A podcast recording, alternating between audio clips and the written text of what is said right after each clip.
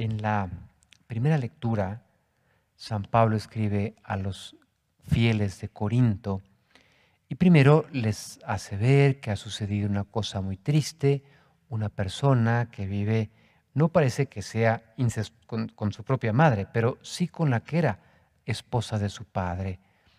Y San Pablo hace ver que, que no hay que permitir esas conductas a las que fácilmente nos vamos acostumbrando. Dice una frase muy dura que espero que se haya entendido. Yo lo que propongo es que entreguen a ese hombre a Satanás para castigo de su cuerpo, es decir, para que aquel sufrimiento físico le pueda servir de purificación a fin de que su espíritu se salve para el día del Señor. Es decir, una purificación corporal que le sirva para rectificar y no perderse para siempre. Y a raíz de esta situación, San Pablo anima no a los fieles de Corinto, ¿eh? o solamente a ellos, a todos nosotros, a que vivamos una vida nueva. Celebremos la Pascua. Acuérdense que Pascua es paso, tránsito. La Pascua de Cristo es el tránsito de su muerte a su resurrección. Y cada uno de nosotros estamos llamados a celebrar esa Pascua, a cambiar de vida. Y San Pablo anima a que esa celebración de la Pascua consista en celebrar con sinceridad y verdad.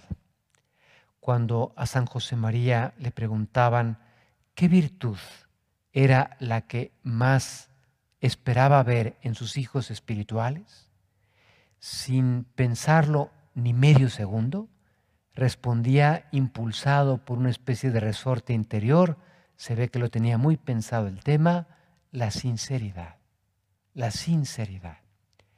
Porque todos tenemos nuestra experiencia, quizá acentuada en estos meses de contingencia de salud, ¿verdad? Muchas veces la medicina a nuestros parientes, a nuestras amistades, les dice, ya no te puedo ofrecer nada, ya no hay nada que te pueda yo ofrecer para que estés bien. Muy doloroso.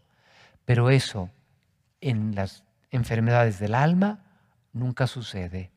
Siempre hay remedio. Pero la llave que abre la estantería donde están las medicinas que el alma necesita es la sinceridad. Cuando hay sinceridad, San José María lo explicó muchísimas veces a lo largo de su vida sacerdotal, siempre hay remedio. Pero tiene que haber esa sinceridad, ese decir lo que nos sucede a quien nos puede ayudar en la confesión sacramental, en la dirección espiritual, en el acompañamiento que gentes que nos ayudan nos pueden brindar. Lo entendemos, por ejemplo, con esa analogía médica. Cuando voy al doctor, lo que es clave es que yo diga con sencillez cuáles son mis síntomas.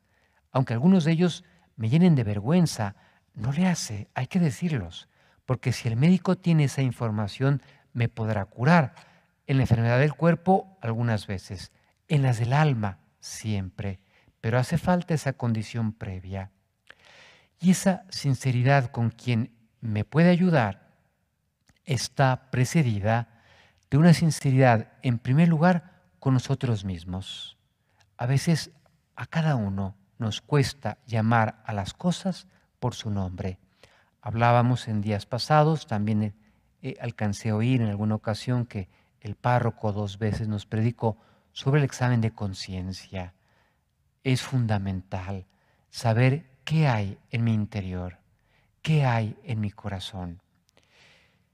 La escena de hoy, San Lucas nos cuenta, es un sábado y el Señor, enseñando en la sinagoga, le es presentado un hombre que tiene la mano derecha paralizada. Y escribas y fariseos están acechando a Jesús para ver si curando a este hombre ellos tienen la ocasión de acusarlo. Qué cerrazón tan tremenda. En lugar de agradecer un milagro, de alegrarse con quien ha recibido ese bien, ahí están, acechando a Cristo para poderlo acusar.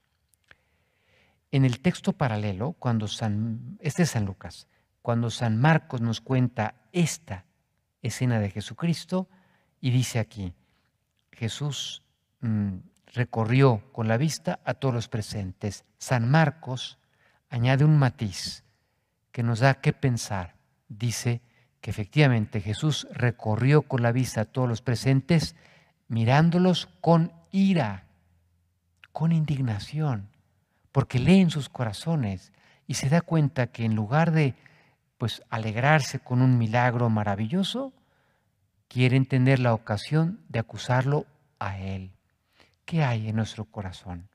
hay que revisarlo cada día en nuestro examen de conciencia, siendo muy sinceros con nosotros mismos y luego sinceros con Dios. En la oración ir a decirle al Señor lo que hay dentro de nosotros. Y cuando hay esas dos dimensiones de la sinceridad, yo llamo a las cosas por su nombre en mi propia vida. Cuando acudo a la oración para desnudar mi alma ante Dios, entonces sí, me saldrá muy natural hablar de lo que me preocupa, de las caídas que es posible que hayamos experimentado con quien nos puede ayudar, teniendo esta confianza de que en la vida espiritual, cuando hay sinceridad, todo tiene remedio.